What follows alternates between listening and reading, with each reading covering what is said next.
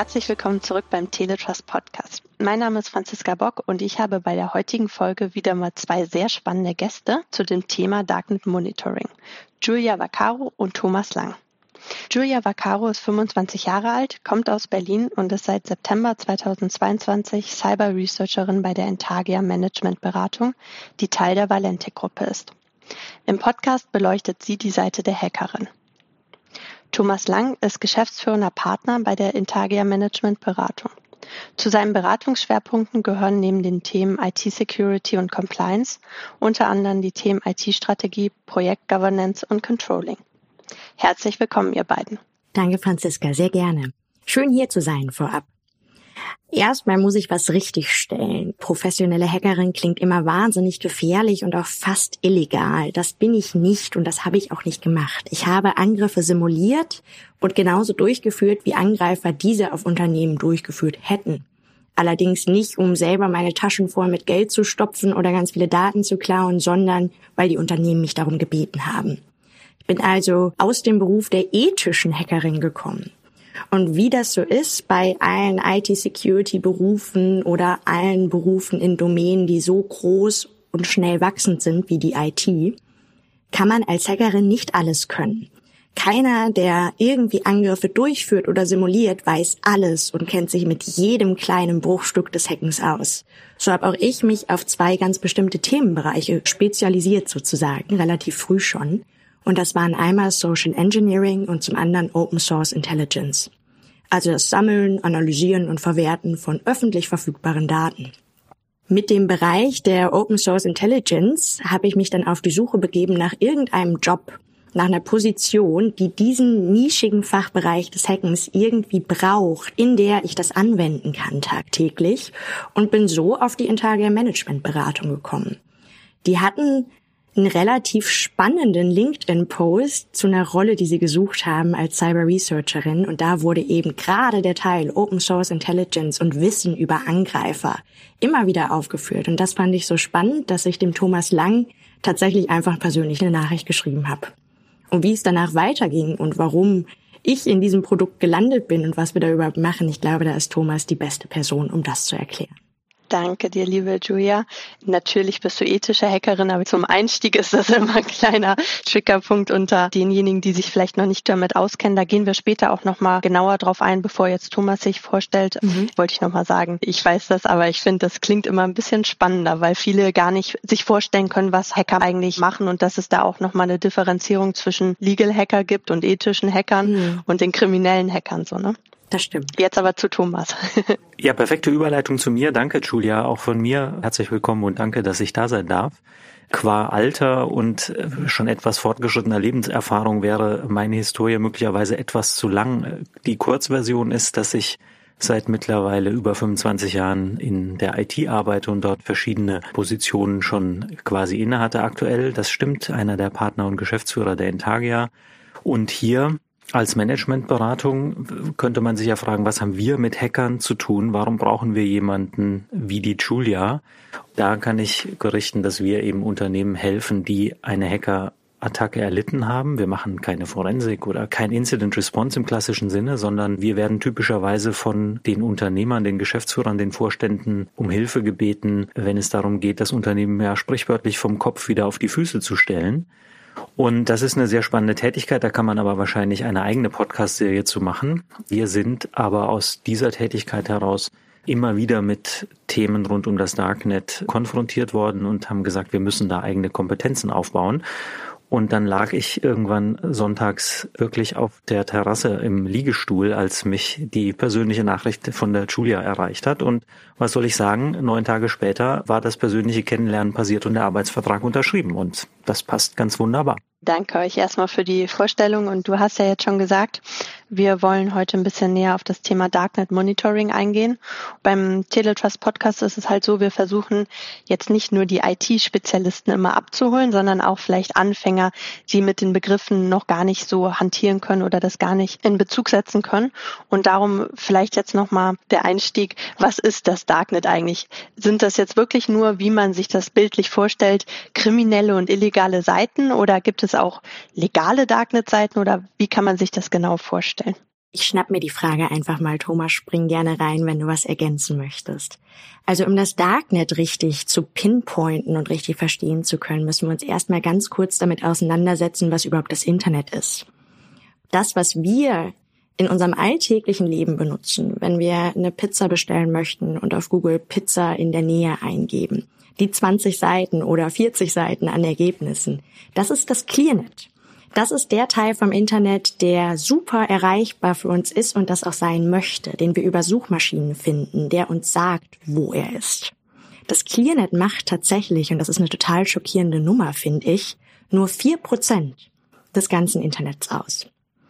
Dem gegenübergestellt haben wir das Darknet und das Deep Web. Da sind die Differenzierungen ein bisschen schwammig stellenweise. Das Darknet ist ganz einfach zu differenzieren darüber, dass man es nicht mit einem normalen Browser erreichen kann.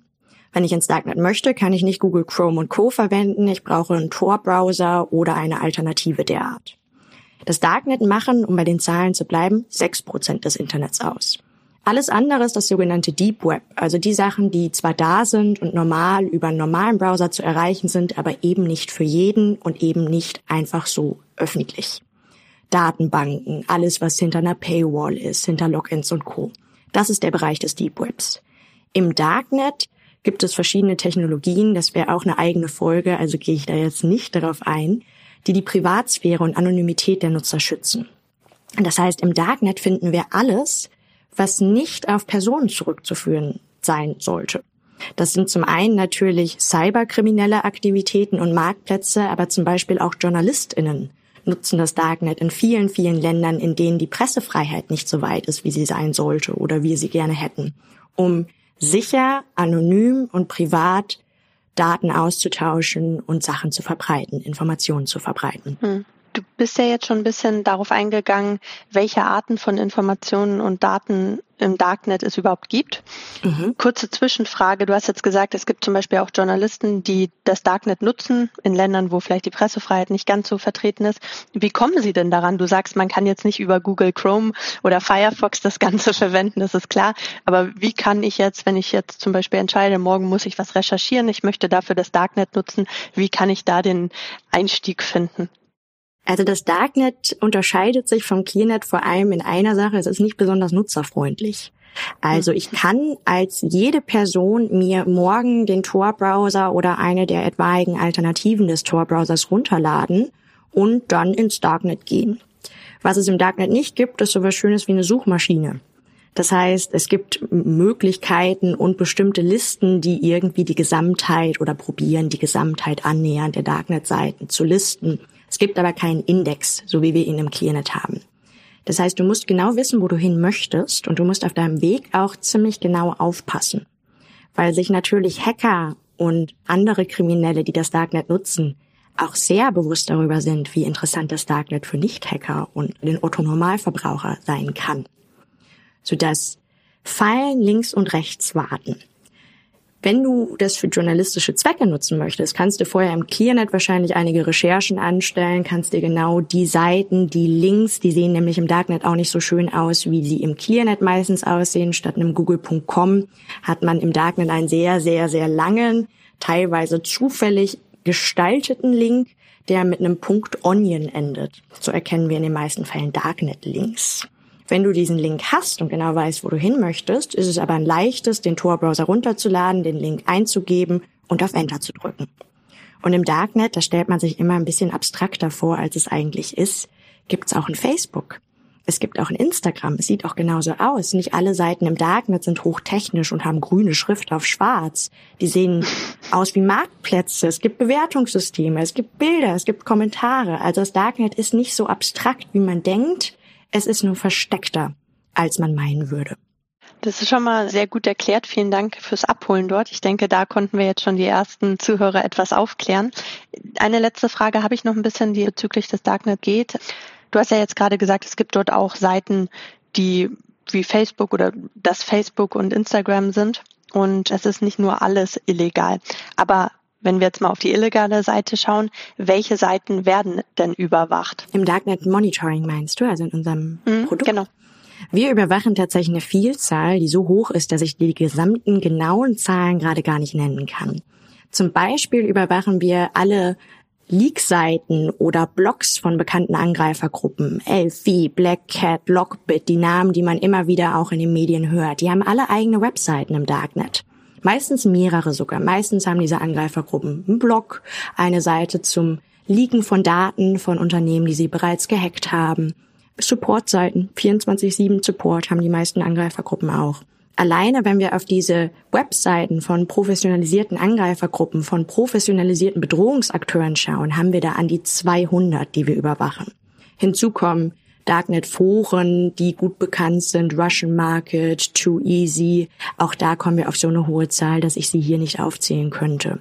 Das Spannende und Wichtige daran ist, wir wissen nicht, ob wir alles vom Darknet kennen, das weiß niemand. Ob diese sechs Prozent, die ich am Anfang genannt habe, auch wirklich zutreffend sind, kann auch niemand beantworten, weil es eben diesen Index nicht gibt. Es gibt nirgendwo eine Liste, die mir sagt, das ist das Darknet und das ist die Gesamtheit des Darknets. Also viel Teile des Darknet Monitorings und der Recherche, die wir betreiben, inkludieren auch neue Seiten zu finden, uns manuell in den Foren umzuschauen, um Verlinkungen auf andere Foren, um Hinweise auf andere Orte zu finden und die Liste dauerhaft zu erweitern.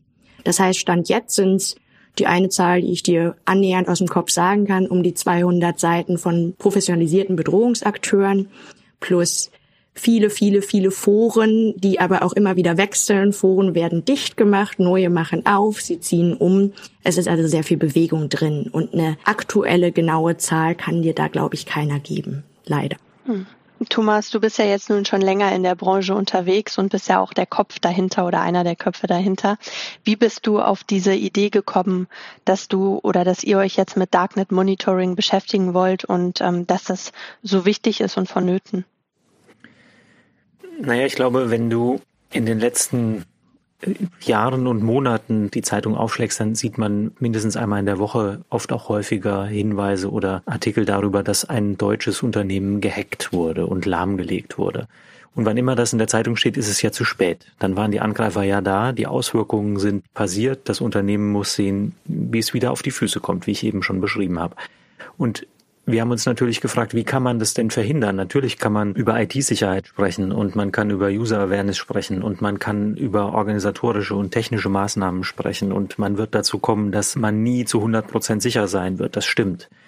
Man kann aber auch dazu kommen, dass man sagt, okay, wie organisieren sich diese Angreifer eigentlich? Wie agieren die? Wie gehen die vor? Was ist denn deren Hintergrund? Und dann stellt man fest, der Grund, warum die das tun, ist, die wollen Geld verdienen. In der Regel jedenfalls. Also es gibt natürlich auch staatliche Hacker oder die, die von Staaten gesponsert werden. Da ist vielleicht nochmal eine ganz eigene Geschichte, aber grundsätzlich wollen die Geld verdienen. Das heißt, wenn man sich anschaut, wie Angreifer arbeiten und man stellt fest, dass die arbeitsteilig arbeiten und man guckt, wie die agieren, dann stellt man fest, naja, die können eben nicht nach Frankfurt auf eine Messe fahren und können die tollsten neuen Hacker-Tools vorstellen, sondern die Messe, die die besuchen, äh, bildlich gesprochen, das ist eben ein Marktplatz im Darknet. Und dann haben wir uns gefragt, warum sollte man denn nicht auf dem Marktplatz im Darknet nachschauen, ob etwas angeboten wird, das für mich, für mein Unternehmen relevant ist? Und genau so sind wir darauf gekommen zu sagen, wir müssen uns damit beschäftigen, weil die Angreifer tun es auch und sie tun es in einem Raum, der irgendwie nicht ganz illegal ist. Äh, das hat die Julia ja erklärt. Vielleicht nicht ganz so schön durchsuchbar ist. Ähm, deswegen versuchen wir, das Katz-und-Maus-Spiel weiterzutreiben und versuchen, mit den Angreifern auf Augenhöhe zu bleiben, um sie mit ihren eigenen Waffen zu schlagen. Darum geht's eigentlich. Und wie werden dann potenzielle Bedrohungen und Risiken im Darknet identifiziert und bewertet? Wir haben ja eben schon gelernt, dass nicht alles nur schlecht ist, dass es auch viel Sachen dort gibt, die gar nicht jetzt nur um eine Bedrohung darstellen. Aber wie genau können jetzt die Bedrohungen wirklich identifiziert werden und rausgezogen werden und als Bedrohung dargestellt werden? Thomas hat gerade schon die Arbeitsteiligkeit der Hacker erwähnt. Es ist tatsächlich nicht mehr so, wie man das vielleicht aus Hollywood kennt oder noch aus dem Anfang der 90er Jahre sich vorstellt, dass Angreifer einzelne saure Personen in dunklen Kellern mit Skimasken und Handschuhen sind. Wir haben heutzutage nicht mit einer einzelnen Person zu tun, die vielleicht total böse auf das Unternehmen ist. In den allermeisten Fällen sind es professionalisierte Bedrohungsakteure mit einer Supply Chain. Die arbeiten zusammen, die sind arbeitsteilig unterwegs. Ich habe es auch am Anfang schon erwähnt. Dieses Thema IT Security, Hacking ist so exorbitant groß, das kann niemand alles können. Also gibt es Berufsgruppen, auch innerhalb der Cyberkriminellen, Berufsgruppen, die sich formen, Experten für Teilbereiche eines Angriffes, die entstehen. Und die müssen miteinander reden, die müssen kommunizieren. Von dem einen Schritt in den nächsten braucht es irgendeine Art an Kommunikation. Und in vielen Fällen ist die eben halb öffentlich nachverfolgbar, dadurch, dass die in kriminellen Foren passiert. Foren, in denen man sich auch anmelden kann, die man mitlesen kann. Das schönste Beispiel, das wir haben und auch eines der relevantesten Beispiele sind immer die Initial Access Broker. Initial Access Broker ist eine Berufsgruppe innerhalb der Cyberkriminellen und wir beschreiben die total gerne als sowas wie einen illegalen Immobilienmakler. Initial Access Broker wollen auch Geld verdienen, gehen dabei aber quantitativ vor. Das heißt, diese starten Phishing-Kampagnen im großen Maß mit vielen, vielen, vielen hunderttausend an Empfängern oder Google Ads-Kampagne mit Chartsoftware, die über Werbung verbreitet wird. Die schauen dabei nicht genau auf die Opfer oder auf die Häuser der Opfer, um bei der Immobilienmakler-Metapher zu bleiben, sondern schauen nur, dass sie möglichst viele Schlüssel bekommen. Diese werden dann quantitativ teilautomatisiert in diesen Darknet-Foren hochgeladen. Das heißt, wir haben Initial Access Broker, die jeden Tag Tausende von Zugängen, von Schlüsseln posten, ohne dabei einmal diese Türen überhaupt zu öffnen und zu gucken, was dahinter liegt, wie wertvoll die Einrichtung ist. Meistens werden die Schlüssel auch für 10 Dollar verkauft in diesen Foren. Wir haben also schon über unsere Analysen Zugänge, Schlüssel zu kritischen Assets in Unternehmen, Terminal-Servern, VPN-Zugriffen und Co. identifizieren können, die noch nicht genutzt wurden die noch nicht verkauft wurden. In vielen Fällen braucht es eben auch Zeit für den Angreifer, diese Schlüssel an den Mann zu bringen, diese zu verkaufen. Und da unterscheidet sich ein Verkäufer im Darknet nicht von einem Verkäufer auf dem freien Markt, den wir kennen. Er braucht eine Marke, er braucht Bewertungen, er braucht Vertrauen von seinen Käufern. Und so wird kommuniziert und nicht wenig.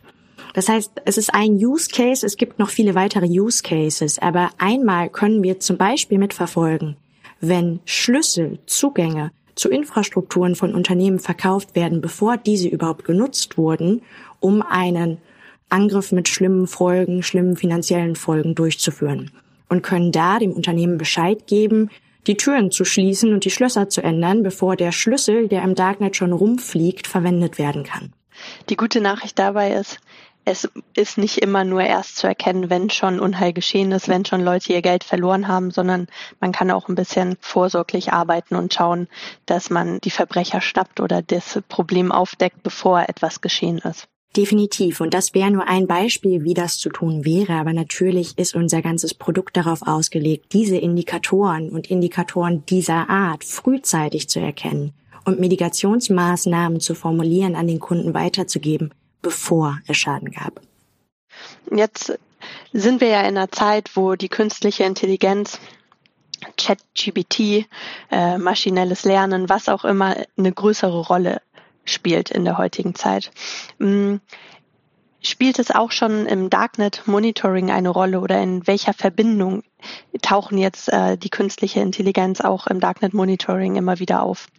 Also ich glaube, da gibt's noch keine ganz konkrete Antwort jetzt für den Moment drauf, sondern eher der allgemeine Blick. Was wir im Moment sehen, ist, dass es, glaube ich, keinen Bereich gibt, in dem KI oder maschinelles Lernen keine Rolle spielt und es wäre sehr naiv zu glauben, dass die Angreifer da an irgendeiner Stelle hinterher wären. Ähm, vielleicht sind die sogar den ein oder anderen Schritt vorne dran, weil die müssen ja im Zweifel nicht so auf Qualitätssicherung achten. Das heißt, wir erleben schon und wir lesen auch jeden Tag, dass es hier neue Bedrohungen und neue Modelle gibt, die angewandt werden aber wir haben Stand heute kein konkretes Beispiel, wo wir sagen können, genau da und da findet Machine Learning schon statt, sondern es ist eher der allgemeine Trend, den wir hier beobachten und der sicherlich in den nächsten Tagen und Monaten Auswirkungen hat. Äh, und Julia, vielleicht hast du da noch den ein oder anderen Einblick mehr. Angreifer benutzen KI, Machine Learning und alles drumherum natürlich nicht erst seit gestern, sondern auch genauso lange, wie wir das auch machen. Und damit macht es Angriffe vielleicht nicht es erschafft keine neuen Vektoren, aber es unterstützt bei quantitativen Angriffen, es unterstützt bei Effizienz, Produktivität. Nehmen wir Phishing-Mails mal daher. Eine Phishing-Mail zu schreiben, die an 200.000 Leute geht, nur quantitativ, ist schnell gemacht. Eine gute, eher in Richtung Spearphishing-Mail, die also gezielt auf bestimmte Personengruppen, auf bestimmte Personen in ihrer Muttersprache mit einem guten Kontext formuliert wird, ist nicht so schnell geschrieben. Und wenn man da einen Opferkreis von 200.000 Leuten hat, dann tippt man sich die Finger als Angreifer schnell wund. KI kann sowas natürlich unterstützen, wenn ich eine KI mit den Informationen anfütter und trainiere, dass ich sage, diese Sprachen muss sie sprechen, fehlerfrei wie ein Muttersprachler. Diese Informationen muss sie berücksichtigen. Personengruppen, Alter, Arbeitsdomäne und Co., Interessen, persönliche Interessen, kann ein Angreifer das auch schon sehr automatisiert machen. Und Thomas hat es vorhin erwähnt, wir leben in einem ewigen Katz- und Maus-Spiel. Die Angreifer sind dabei, KI zu nutzen, um uns anzugreifen. Natürlich ist der Gedanke, KI zur Verteidigung zu nutzen, um Muster zu erkennen, um große Datenmengen zu sortieren, Modelle zu trainieren. Super, super, super relevant. Wir sind Stand jetzt noch nicht an dem Punkt, wo wir genug Daten haben, um diese Modelle zu trainieren, werden aber natürlich darauf hinarbeiten, dass Mustererkennung und Co. zukünftig auch viel KI-basierter und getriebener funktionieren kann. Mm, wir haben es angedeutet, welche Risiken entstehen können für Unternehmen und auch Einzelpersonen natürlich. Aber auf der anderen Seite gibt es ja wahrscheinlich auch Unternehmen oder Organisationen, die von Darknet Monitoring profitieren und die dadurch ihre Sicherheitsmaßnahmen verbessern können. Könnt ihr vielleicht da nochmal genauer drauf eingehen?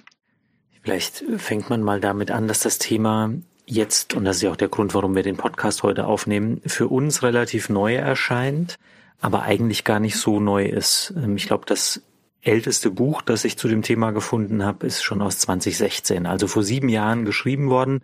Und wenn ich es richtig im Kopf habe, dann gibt es auch zumindest einen Untertitel, der äh, sinngemäß lautet, warum es sich für Unternehmen lohnt, im Darknet nach Informationen zu suchen. Das war also schon vor sieben Jahren eine gute Idee, nämlich nur weil ich nicht weiß, dass irgendwo schlecht über mich gesprochen wird, heißt ja nicht, dass nicht irgendwo schlecht über mich gesprochen wird.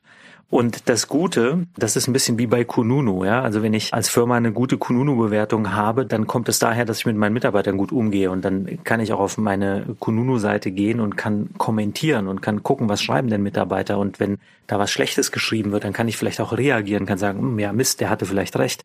Ja, also nur weil ich nicht aktiv mit der Kununu-Bewertung arbeite, heißt es ja nicht, dass sie nicht da ist. Und genauso ist es im Darknet eigentlich auch wir Unternehmen, die Unternehmer sollten dorthin schauen. Und bisher war das ein relativ exklusives, weil sehr teures und aufwendiges Vergnügen für Unternehmen, die das von Hand und selbst und alleine machen wollten.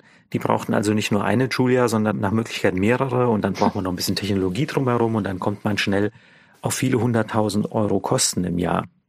Und der Grund, warum wir jetzt darüber sprechen, ist ja, dass sich die Technologien weiterentwickelt haben und es die Möglichkeit gibt, sowas auch als Service einzukaufen und nicht jedes Unternehmen, nicht jeder Mittelständler eine eigene Darknet-Monitoring-Abteilung aufbauen muss, sondern man sich auch hier die Arbeitsteilung zunutze machen kann und eben diese Serviceleistung einkaufen kann, um vielleicht auch erstmals für ein Unternehmen in Deutschland oder in Europa, das nicht ein Weltkonzern ist, vielleicht noch nicht ein Weltkonzern ist, auch zu schauen, ob und was im Darknet geschrieben wird und um darauf zu reagieren. Und konkret, Julia hat es erwähnt, Zugangsdaten.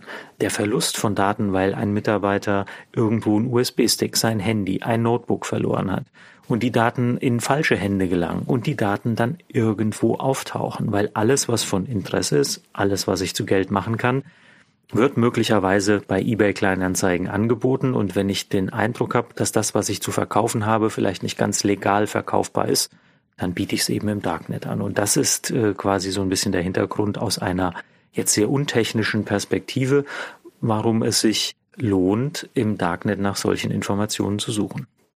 Mhm. Ergänzend dazu, wir hören immer wieder, ja, aber wir sind doch so klein, wir sind doch so unbedeutend, wir sind doch in Industrie XY, wer sollte uns denn angreifen?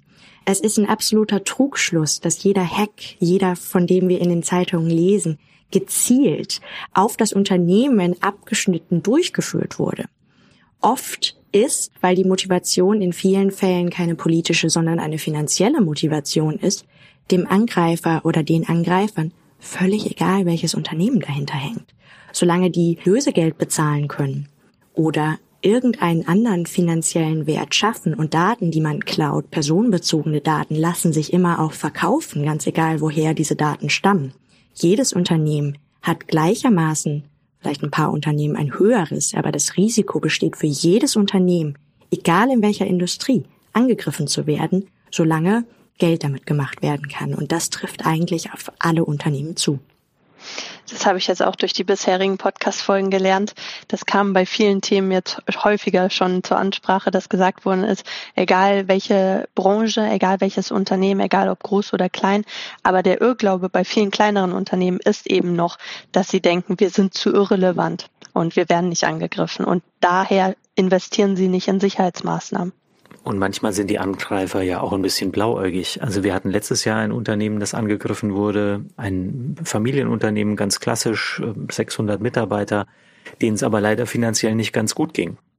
Und die Angreifer hätten ja die Möglichkeit gehabt, weil sie Zugriff auf alle Daten hatten, mal in den Jahresabschluss zu gucken und hätten feststellen können, dass es diesem Unternehmen nicht gut ging und dass da nichts zu holen ist. Und das Unternehmen ist dann auch einige Wochen nach dem Cybervorfall leider in die Insolvenz gegangen, weil das zwar nicht durch den Cybervorfall ausgelöst wurde, aber wie so oft ist es dann der eine Tropfen, der das fast zum Überlaufen bringt. Und zur schlechten Marktsituation, zur Problem mit dem Lieferketten, zu Corona und so weiter kamen dann auch noch diese dämlichen Hacker, die an der Stelle leider schlechten Research gemacht haben und ein Unternehmen angegriffen haben, das schon auf dem Boden lag. Und das war an der Stelle nicht schlau noch nicht mal das schützt also vor einem Hackerangriff. Mhm. Okay, also jeder sollte sich vor einer Bedrohung schützen und ähm, ich habe noch eine Frage in Bezug auf die Bedrohung die Frage wirkt erstmal so ein bisschen plakativ, weil es doch eine tiefergehende Frage eigentlich ist, als sie ja auf den ersten Blick scheint. Aber ich merke immer, je nach Branche oder je nach Sparte in der IT-Security wird sie auch immer anders beantwortet. Und da ihr ja jetzt heute hier seid und wir so viel schon über Darknet Monitoring gesprochen haben, würde ich mich freuen, wenn ich mal euren Blick auf die Frage bekommen würde, nämlich wie können sich jetzt die Unternehmen vor Angriffen denn schützen? Wie, was können sie als erstes machen oder wo sollte man ansetzen? Also wenn ich mal ganz allgemein sprechen soll, dann zeichne ich zu dem Thema gerne ein Bild, äh, eine Metapher von einem Haus. Die Informationssicherheit und IT-Sicherheit ist für mich bildlich mit einem Haus oder einem Grundstück und einem Zaun drumherum. Und was wir ganz oft erleben ist, das Unternehmen auf der Vorderseite des Gebäudes von der Straße gut zu erreichen, mit einem schönen Hoftor, alles schön angestrichen und nachts auch hell erleuchtet, versuchen, alles gut im Griff zu haben, damit auch der Nachbar sieht, hier ist ordentlicher deutscher Mittelstand, ja, da wird das Gras gemäht und die Straße gekehrt und da ist alles in Ordnung. Die Probleme entstehen aber meistens nicht dort, wo man gut erleuchtet oder hell erleuchtet und alles im Griff hat, sondern die Probleme stehen auf der Rückseite, wo man vielleicht feststellt, huch, da ist der Zaun ja gar nicht fünf Meter hoch, da ist ja noch nicht mal ein Fundament oder noch nicht mal eine Hecke gepflanzt. Und die Frage, wo kommt denn der Angreifer dann rein? Wahrscheinlich nicht vorne, wo der Nachbar schon direkt sehen kann, dass jemand kommt, sondern auf der Rückseite aus dem Wald und äh, eben über den nicht vorhandenen Zaun. Was will ich damit sagen? Informations- und IT-Sicherheit hat super viele Aspekte. Natürlich hat das was mit Technologie zu tun. Natürlich hat das was mit Firewalls zu tun und mit Endpoint Protection und es hat was mit der Frage zu tun, wie stelle ich meine und wie konfiguriere ich meine IT-Systeme. Aber das hat auch was damit zu tun, wie ordentlich gehe ich damit um? Wenn ich Ordnung bei mir zu Hause in der Wohnung haben will, dann muss ich aufräumen. Wenn ich sichere IT-Systeme haben will, dann muss ich wissen, welche IT-Systeme habe ich denn? Wir erleben immer wieder Unternehmen, die haben überhaupt gar keine Ahnung, wie viel Computer sie haben, wie viel Netzwerkgeräte sie haben. Die haben auch keine Ahnung, wie viele IT-Administratoren sie haben oder jedenfalls wie viele Konten es dafür gibt. Und das ist nur ein Aspekt. Der nächste Aspekt ist dann, um also quasi die andere Seite des Hauses zu beleuchten. Viele Unternehmen, viele Fachbereiche vermitteln uns jedenfalls den Eindruck, dass sie mit Informationssicherheit ja nichts zu tun haben. Das macht die IT. Aber es geht doch um den Geschäftsprozess, der laufen muss, das Lager, das arbeiten muss oder der Laden, der aufgeschlossen werden muss. Das hat doch erstmal gar nichts mit IT zu tun. Und deswegen gibt es Disziplinen wie Business Continuity Management, in denen schon im Titel das Wort IT gar nicht vorkommt. User Awareness wäre eine weitere Geschichte, ein weiterer Aspekt, über den wir reden sollten. Wir müssen uns trainieren, wir müssen unsere Mitarbeiter trainieren, auch uns selbst. Wir sehen Phishing-Mails, die so gut sind, dass ich selbst dreimal drüber nachdenken muss und ich mich auch nicht ausnehmen könnte, dass es mir nie passieren könnte, auf einen Link zu klicken. Und so gibt es eben ganz viele Elemente und Bausteine, ein bisschen wie Lego, die ich zusammenbauen muss, um einen ordentlichen Zaun um mein Gebäude zu bekommen. Und ein zunehmend wichtiger Aspekt dabei ist dann eben auch die Überwachung des Darknets zum Beispiel. Mhm. Jetzt ist die Rückseite des Hauses leider nicht durch den Zaun geschützt und die Angreifer sind schon ins Gebäude vorgedrungen. Wenn es dann irgendwann bemerkt wird, ist es ja, glaube ich, auch ein Punkt, dass es häufig erst viel später bemerkt wird und nicht gleich zu Anfang. Was kann jetzt ein Unternehmen machen, sobald sie bemerkt haben, dass es dort ein Risiko gibt oder ein Datenleck oder dass sie angegriffen worden sind? Was kann man dann direkt tun? Was ist die Feuerwehr anrufen, so nach dem Motto? Thomas anrufen. genau. Also es, es kommt natürlich immer ein bisschen darauf an, was konkret gerade schon passiert ist. Aber ich will mal ein Beispiel machen. Wir haben ein Unternehmen, das wir kennen, die hatten 90 Mitarbeiter in der IT. Und irgendwann hat man sich dazu aufgemacht, aufzuräumen, was ich eben als Beispiel ja schon hatte. Denn man hat auch festgestellt, dass es sogenannte Domänenadministratoren, äh, die gibt es in jedem Unternehmen, aber die hatten bei 90 IT-Mitarbeiter 130 davon. Und es gibt überhaupt keinen einzigen vernünftigen Grund, warum ich 130 Domain-Administratoren haben muss. Es gibt auch keinen Grund, warum ich mehr als fünf oder sieben oder zehn haben muss. Auch nicht, wenn ich 90 Mitarbeiter in der IT habe. Die haben also gesagt, wir räumen auf. Wir haben festgestellt, wir haben ein Problem. Und dann saßen die freitags zusammen. ist kein Scherz, wirklich so passiert. Die saßen freitags zusammen und haben gesagt, okay, wir wissen jetzt, welche von den 130 wir rauslöschen. Sollen wir jetzt auf den Knopf drücken? Ah, hm, ja, wir wissen aber nicht genau, was am Wochenende passiert. Wenn wir jetzt auf den Knopf drücken und am Wochenende irgendwas von der Wochenendverarbeitung nicht funktioniert, dann muss ja einer von uns am Wochenende arbeiten. Das ist doof. Wir machen es am Montag. Die sind Freitag nach Hause gegangen und Samstagmorgen um 10 haben sie mich angerufen, weil da war es zu spät. Da war alles verschlüsselt. Ist wirklich kein Scherz. Das meine ich mit, Unternehmen müssen aufräumen, wenn sie Ordnung haben wollen. Die Frage, wie lange ich dann Dinge herauszögere, hängen natürlich mit der Kritikalität zusammen. Aber wenn ich wirklich über große Missstände Bescheid weiß, dann sollte ich eher schneller agieren. Mhm. Und wenn ich weiß, dass ich einen Datenleck habe, auch ein Beispiel, das wir im Darknet Monitoring gesehen haben, wir haben montags einen Leak zu einem Unternehmen gefunden, haben das Unternehmen informiert die konnten den kompromittierten Zugang schließen und sonntags, also sechs Tage später, hat das Unternehmen den Angriff mit diesen Zugangsdaten auf der Firewall beobachten können.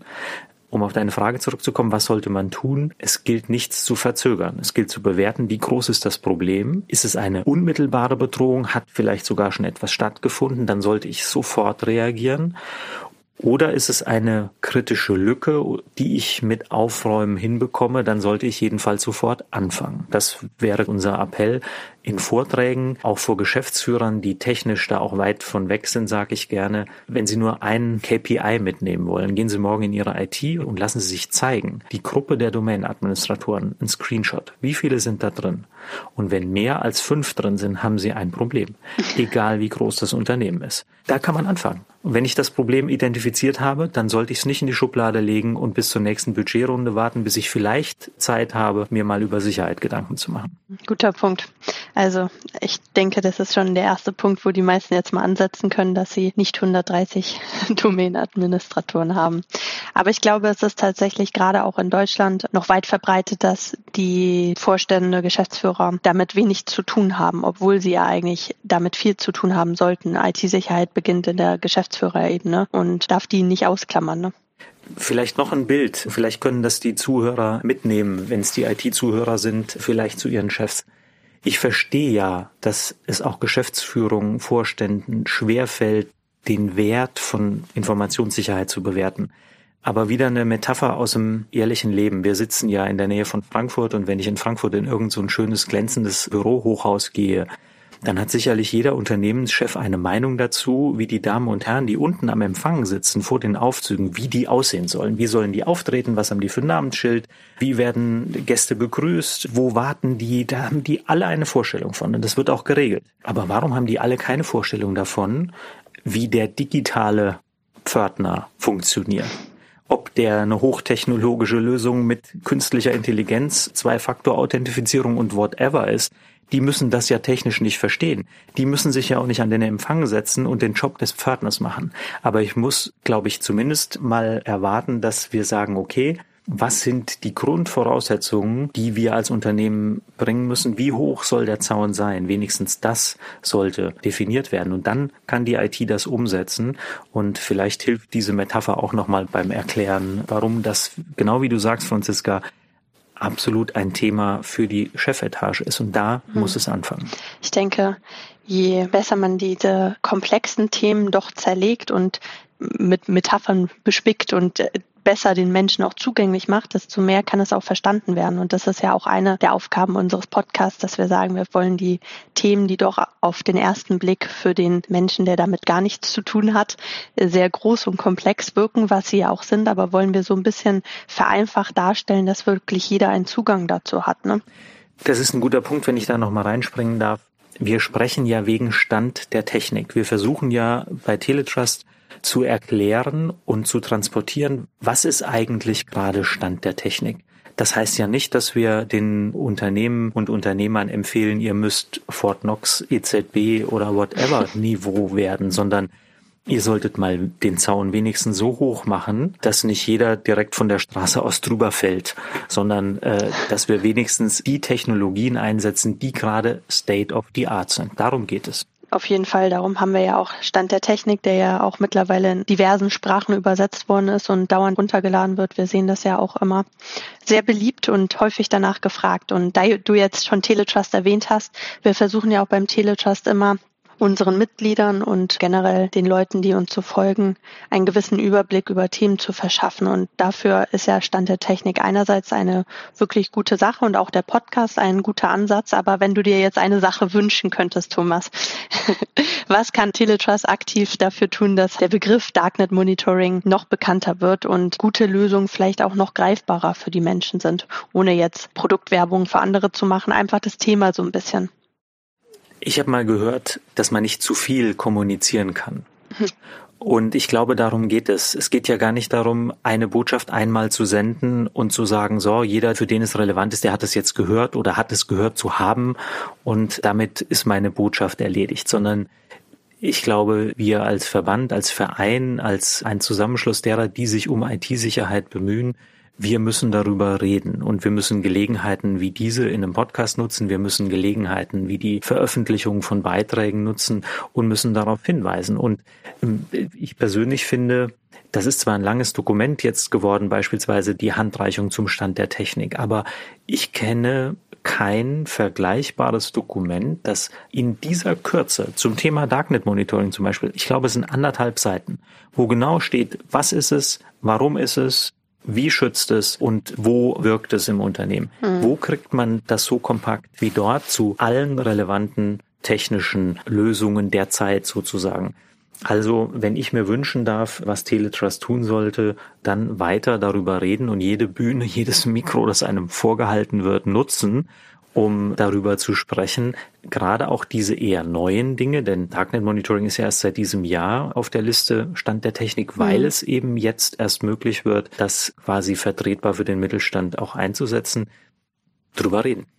Wir mhm. tun's. Wir tun das auch auf jeden Fall und werden da, denke ich, auch im stetigen Ausbau und weiter daran arbeiten, die Handreichung Stand der Technik wirklich voranzubringen. Und wie gesagt, das ist auch wirklich etwas, wo wir sehr positives Feedback immer bekommen und die häufig gefragt ist und eigentlich wirklich den Menschen auch sehr gut helfen kann. Ich habe auf jeden Fall Stand der Technik die Handreichung mehrfach jetzt schon zu diversen Themen gelesen, weil im Podcast behandle ich ja auch immer Themen, die jetzt nicht täglich auf meiner Agenda sind, unter anderem Darknet Monitoring.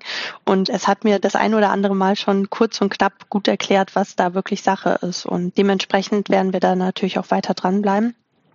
Ich habe jetzt tatsächlich eine Frage noch, die mir relativ wichtig erscheint, gerade in Deutschland mit der DSGVO und den ganzen bürokratischen Hindernissen, die uns teilweise in den Weg gelegt werden und die manches etwas verkomplizieren. Wenn wir über das Darknet Monitoring reden, welche rechtlichen Aspekte kann man da benennen, die wirklich wichtig sind, dabei zu beachten und nicht außen vor zu lassen und sich dadurch nicht in irgendwelche Komplikationen oder Probleme zu manövrieren? Also wir sind natürlich keine Juristen und können hier keine Rechtsberatung machen, aber Die Nutzung des Darknets ist nicht illegal, sondern das ist ein vielleicht durch eine bestimmte Tür nur erreichbarer und deswegen separierter und Julia hat gesagt, nicht ganz benutzerfreundlicher Bereich des Internets. Und er ist aber erstmal nutzbar und das auch nicht illegal inwieweit wir jetzt beispielsweise hergehen sollten und von Hackern offensichtlich gestohlene Daten von anderen Firmen, die auf irgendwelchen Leak-Sites von diesen Hackergruppierungen angeboten werden, herunterzuladen und uns anzuschauen. Davor würde ich mal möglicherweise ein bisschen warnen und vielleicht den Anwalt des Vertrauens vorher mal fragen, ob das eine besonders gute Idee ist, zu schauen, was die gehackte Konkurrenz denn so im Darknet alles zu bieten hat. Aber grundsätzlich spricht die Teilnahme und das Reinschauen in die Informationen, die dort angeboten werden, da spricht nichts dagegen. Und das ist jedenfalls nach allem, was wir gesagt bekommen haben und was wir wissen, spricht überhaupt nichts dagegen, sonst würden wir es ja auch nicht tun. Hm. Eher gegenteilig. Also es verschafft Sichtbarkeit, Handlungsfähigkeit für Verstöße, die vielleicht schon stattgefunden haben, von denen man aber nicht weiß, rückwirkend. Ich denke, da würde man sich auch ohne einen rechtlichen Hintergrund zu haben, aber in meiner Vorstellung davon ist es eher schadhaft, sich das nicht anzugucken und beide Augen zuzumachen, wenn Daten geleakt wurden von Kunden, personenbezogene Mitarbeiterdaten und Co. Mhm. Juristen seid ihr nicht, aber vielleicht Visionäre. Äh, wir haben eben schon ein bisschen über KI und ChatGBT und so gesprochen. Könnt ihr jetzt schon sagen, welche Trends und Entwicklungen im Bereich Darknet Monitoring ihr beobachtet oder euch täglich mal über den Weg gelaufen sind oder wo ihr sagt, ah, da kann in Zukunft auch noch einiges geschehen und wird auch noch mehr geschehen? Im Darknet Monitoring setzen wir natürlich nicht die Trends. Wir folgen den Trends der anderen Seite und passen uns darauf an. Also wir sehen einen total großen Unterschied erstmal. Seit der Corona-Zeit, seitdem all unsere Infrastrukturen, all unsere Zugänge nun vor einigen Jahren sehr viel erreichbarer, sehr viel digitaler geworden sind, weil es die Zeit einfach erfordert hat sind mehr Assets verfügbar. Jedes Unternehmen hat Türen, Tore, Fenster rein mittlerweile, auch wenn sie das vielleicht historisch vor zehn oder acht Jahren noch nicht hatten.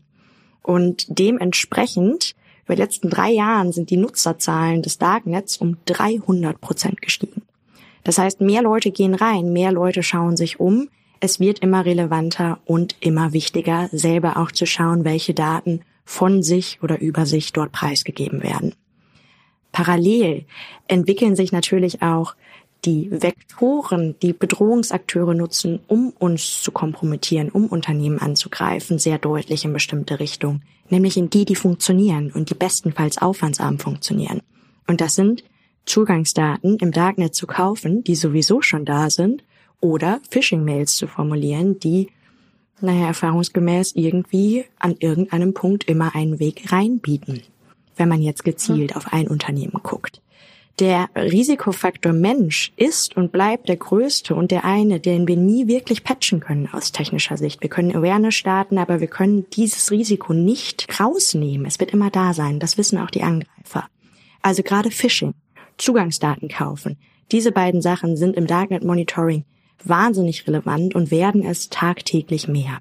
Man kann für Phishing-Angriffe, wir wissen, dass das der Einstiegsvektor Nummer eins ist, dass Phishing irgendwie zu einem Zugriff geführt hat, dass jemand auf einen Link geklickt hat, ein Dokument geöffnet hat oder Informationen preisgegeben hat.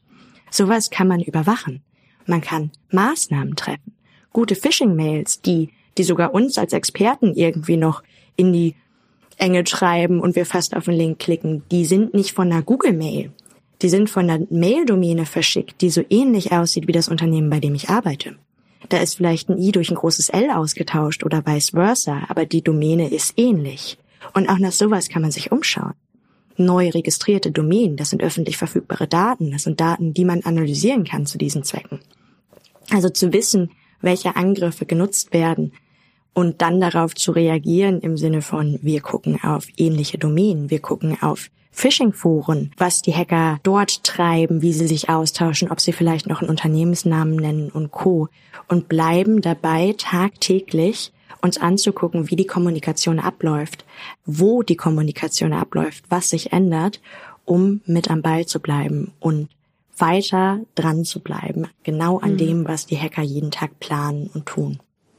Und vielleicht da als Ergänzung, ich bin mir nicht sicher, ob es dazu schon irgendwelche belegbaren Zahlen gibt, aber unser Gefühl, unser Eindruck in den letzten Wochen und Monaten ist, dass die Hackerangriffe schneller erfolgen, also dass zwischen dem ersten Zugriff auf das Unternehmensnetzwerk und der Verschlüsselung, also dem Moment, wo der Angriff dann quasi sichtbar wird, immer weniger Zeit vergeht. Ich habe noch eine Zahl im Kopf, die die Universität in Darmstadt mal veröffentlicht hat oder das Fraunhofer Institut in Darmstadt. Da ging es, glaube ich, um 78 Tage, die ein Hacker im Durchschnitt unerkannt im Netz ist. Wir hatten jetzt kürzlich einen Fall vor acht Wochen. Da hat der Hacker das erste Mal freitags morgens oder freitags mittags um elf zugegriffen und die Verschlüsselung ist samstags morgens um drei passiert. Mhm. Also weniger als 24 Stunden.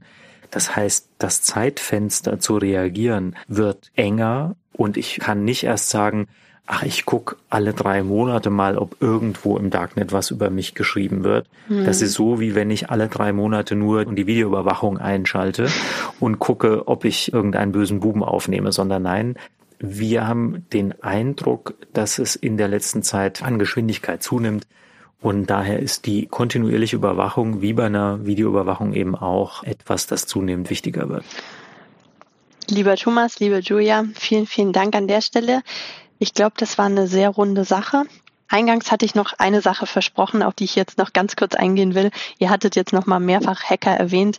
Julia, du wolltest noch mal ganz kurz darstellen, was ein guter und legaler ethischer Hacker macht im Gegensatz zu einem anderen Hacker. Gerne noch mal darauf Bezug nehmen und dann denke ich, war das eine wirklich super Folge zum Darknet Monitoring. Ja, ich bin gespannt jetzt noch mal zum Hacker. Sehr gerne. Um die bösen Hacker, wir nennen die in der Industrie Black Hat Hacker. Also wir haben die mit dem schwarzen Hut, das sind die, naja, die man als böse bezeichnen könnte, wenn man sich diesen Begriffen bedienen möchte, und die mit den weißen Hüten, die die Bösen bekämpfen. Also das übliche Gut und Böse. Genauso einfach zu definieren ist es natürlich in vielen Fällen nicht, aber wir abstrahieren das Ganze mal und sagen, es gibt einen guten und einen bösen Hacker. Der böse Hacker war höchstwahrscheinlich zuerst da. Um den bösen Hacker zu bekämpfen, müssen wir ihn aber verstehen. Mhm. Wir müssen agieren, wie er agiert. Wir müssen auf die Sachen schauen, auf die er schaut. Da fängt's mit, was greife ich an? Wo setze ich an an? Und um diese bösen Hacker irgendwie zu bekämpfen, müssen wir simulieren, was sie tun. Wir müssen Angriffe simulieren. Wir müssen diese Denkweise simulieren können. Wir müssen die nutzen, um Risiken abzuschätzen und um zu verstehen, wo die genau liegen. Und dafür gibt es die guten Hacker, Penetration Tester, Whitehead Hacker, Ethical Hacker, verschiedene Begrifflichkeiten in die Richtung, die eigentlich genau das machen, was der böse Hacker tut, nämlich Unternehmen angreifen, Technologien angreifen, Menschen angreifen, Social Engineering, Phishing-Kampagnen, auch das macht ein Ethical Hacker, um zu trainieren zum einen, wie die Prozesse dahinter funktionieren, wenn was passiert, wenn jemand auf einen Link klickt, wenn jemand eine Datei öffnet aber auch um technische Schwachstellen zu schließen, um Hilfestellung zu geben, diese zu schließen, bevor ein finanziell motivierter oder politischer Angreifer, der nicht im Sinne des Unternehmens arbeitet, sondern im Sinne eines ganz anderen Auftraggebers oder einer ganz anderen Motivation heraus arbeitet, nicht die gleichen Türen, Fenster, Wege nutzen kann, weil die vorher einmal getestet, simuliert wurden und dann geschlossen. Vielen, vielen Dank. Wenn ihr nichts noch hinzuzufügen habt, würde ich nochmal sagen, danke, dass ihr da wart. Ich glaube wirklich, dass wir jetzt das Thema auch gut beleuchtet haben. Zusätzlich zu der Handreichung Stand der Technik haben wir einen weiteren Schritt gemacht, dass Darknet Monitoring ein bisschen bekannter wird, dass man ein bisschen die Awareness auch dafür hat, was eigentlich los ist. Und ja, vielen, vielen Dank, dass ihr da wart. Wir sagen Dankeschön. Danke für eure Zeit. Dankeschön.